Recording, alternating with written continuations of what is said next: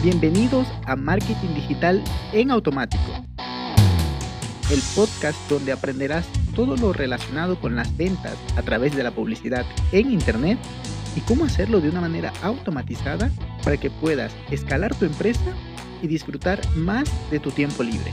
Así es que, manos a la obra. Empezamos. Muy buenos días mis amigos, bienvenidos un miércoles más a este podcast y el día de hoy vamos a terminar con la serie de los sesgos cognitivos. La verdad es que ha sido una larga jornada. Hemos estado cuatro semanas aprendiendo sobre los sesgos cognitivos, pero son muy importantes para poder hacer una buena estrategia de ventas, para poder compartir el mensaje que queremos compartir a nuestros clientes, a nuestros posibles clientes, pero que conviertan mm, utilizando a favor esta psicología humana evidentemente sin hacerles daño, pues em, tampoco la gente es tonta, ¿no? Eh, pero bueno, vamos con los últimos sesgos cognitivos que pues em, yo creo que son bastante importantes y lo que podríamos hacer ya después de un tiempo, si gustan, es que podríamos generar combinaciones, porque se pueden combinar eh, de muchas maneras, qué sé yo, la urgencia, la escasez al mismo tiempo, para hacer aún más potente el mensaje de ventas. Pero bueno, sin más preámbulos, vamos con la disponibilidad, el sesgo de disponibilidad.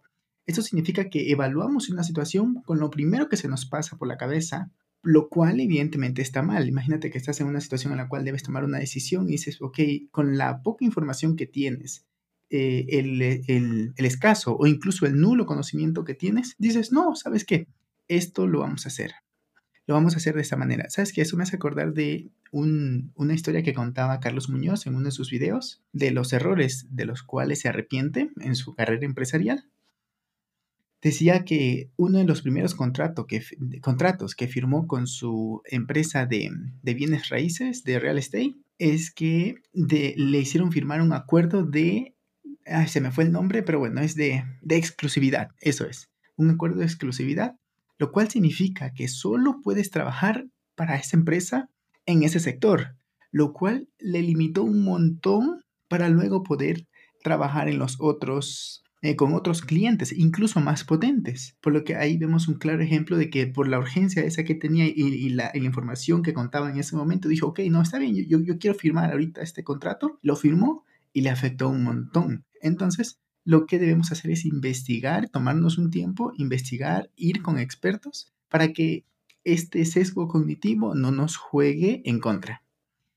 Vamos con el siguiente sesgo cognitivo que es el sesgo del nadador olímpico. Ojo con este, me gusta el nombre. Lo que quiere decir es que cuando vemos un nadador olímpico, así un rockstar, em, ganador de medallas y todo esto, lo que solemos pensar es que, ah, ok, entonces si yo entreno como él, voy a tener los resultados que él tiene. A ver, probablemente sí, con muchos años de esfuerzos. Sin embargo, no tomamos en consideración que probablemente su genética, su cuerpo, nació con las condiciones óptimas para ese deporte. Esto también lo vemos, por ejemplo, en, la Universidad Harvard. Ellos hacen fama de, de, decir que tienen los estudiantes más, más inteligentes del mundo, sin embargo, no, hay, aquí hay una correlación, como el huevo y la gallina. Eh, se aseguran de tener a los mejores estudiantes, a las mentes más brillantes, por eso mismo es que tienen ese, prestigio y no es que los convierten, es que los seleccionan antes. Por eso es que el ingreso a Harvard es muy complicado, pero es justamente por este, el, el nadador olímpico. Es, ok, yo quiero entrar a Harvard pero a ver, probablemente no eres tan iluminado o se te hace demasiado fácil ingresar.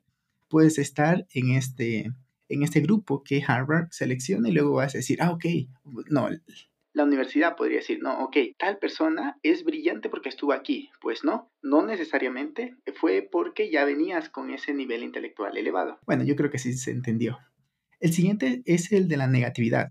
Esto lo vemos y en esto se basan las noticias amarillistas, en esto se basan eh, también el tema de eh, las polémicas y todo esto, e incluso nos, nos eh, por, por psicología de evolutiva, es importante saber estas cosas porque en la prehistoria, si no sabías, por ejemplo, que tu vecino estaba muriendo, que tu vecino estaba enfermo, si no sabías eso, significaba que te ponías en peligro porque, qué sé yo, algún mamut, algún colmillo de sable, algún tigre eh, estaba atacándolos o algún virus estaba por allí y, como tú no sabías, ibas a morir. Por lo cual era importante saber eso. Igual ahora es importante saberlo, no digo que no, pero no necesitas enterarte que en el otro lado del mundo, bueno, sí cuando es un coronavirus, pero me refiero que en el otro lado del mundo, mm, qué sé yo, un, bus atropelló a, a una persona que a ver, no quiero que se tome a mal diciendo no, que, que, no te importen las personas, pero ¿qué tan relevante es para tu vida, a menos de que sea un familiar tuyo o un amigo tuyo?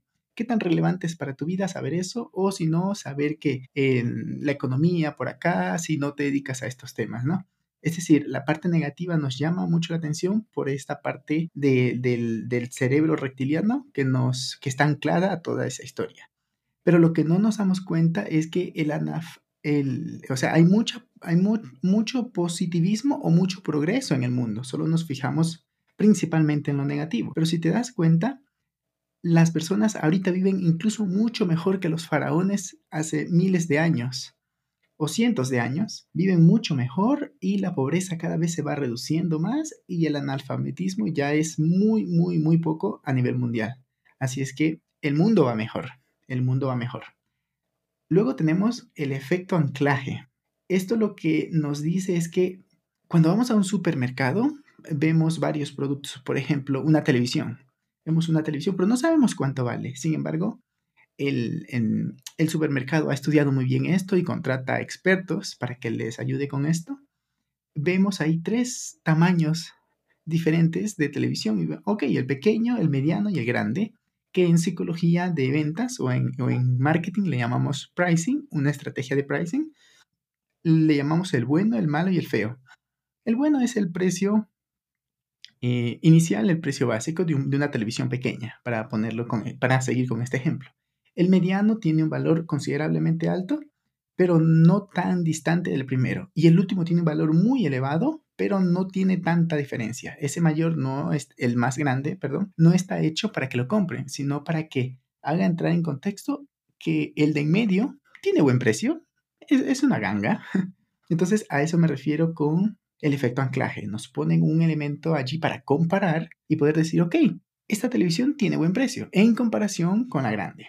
Y por último, con este cerramos el punto ciego. Lo que nos hace pensar es que los demás tienen más sesgos que nosotros. E, este, es, más o menos como el que decía anterior, el sesgo de la inteligencia, me parece que era. El que decías que tú eras más inteligente que los demás, acá igual. El punto ciego es el que te hace pensar que, ah, no, él está actuando por sesgo, él por sesgo, sí, pero tú también. Entonces, en realidad todos somos muy similares en, este, en, en lo más interno, ¿no? Y también este sesgo también nos dice que nos hace pensar que los demás son más imparciales que nosotros. Por ejemplo, y ahí viene la típica pregunta, ¿te gusta esto? ¿Qué te parece? Está bien pedir opinión, pero lo que pensamos internamente es, ok, el criterio del otro es más imparcial. Es, es, pero no, igual él está con muchos sesgos, eh, muchos sesgos psicológicos que, le hacen tomar una decisión en base a sus gustos, en base a su historia. Pero esto es lo que, eh, ojo, una cosa más de este punto ciego es que lo que solemos hacer es ver, es que se nos hace más fácil ver los problemas en nosotros que en nosotros mismos. Esto le pasa mucho, bueno, esto es evidente en, los, en los doctores o en los psicólogos. En los doctores no se pueden operar el corazón ellos mismos, tienen que operarse a otro. Pero vamos hablando en el tema psicológico. Un psicólogo no se puede, al menos que sea alguien muy experimentado, pero aún así he leído un libro que se llama Daniel Goleman y, y me parece, a ver, si no me confundo, creo que era ahí, que decía que, eh, bueno, inteligencia emocional se llama el libro, que incluso el psicólogo necesita esta parte externa, este, este psicólogo externo para que le ayude a asentar sus ideas, porque asimismo es bastante complicado eh, hacerte esta, esta revisión o, o, bueno, sacar introspección. Pero sabes qué, ahorita que estoy diciendo esto, también me acuerdo de un libro de un monje, no me acuerdo el nombre, discúlpame, pero que se llama Sé tu propio terapeuta. Me gusta el título, no lo he leído todavía, yo estoy con ganas de leerlo para ver qué nos dice el mundo occidental con respecto a esto. Pero bueno, no quiero extenderme más en este podcast. Muchas gracias por escucharlo y voy a dejar pasar algunos, algunas semanas para comenzar la otra serie que sería la combinación. Yo creo que eso va a ser incluso más, más enriquecido por el hecho de, de ver casos reales de cómo podemos combinar esto y vender más en nuestros negocios. Con eso me despido, un abrazo digital y nos escuchamos el día viernes. Chao, chao. Y hasta aquí el episodio de hoy. Sé que esta información va a ser de gran utilidad para tu negocio, por lo que te pido que lo implementes y lo compartas con alguien que sepas que también le va a ayudar. Gracias y hasta la próxima.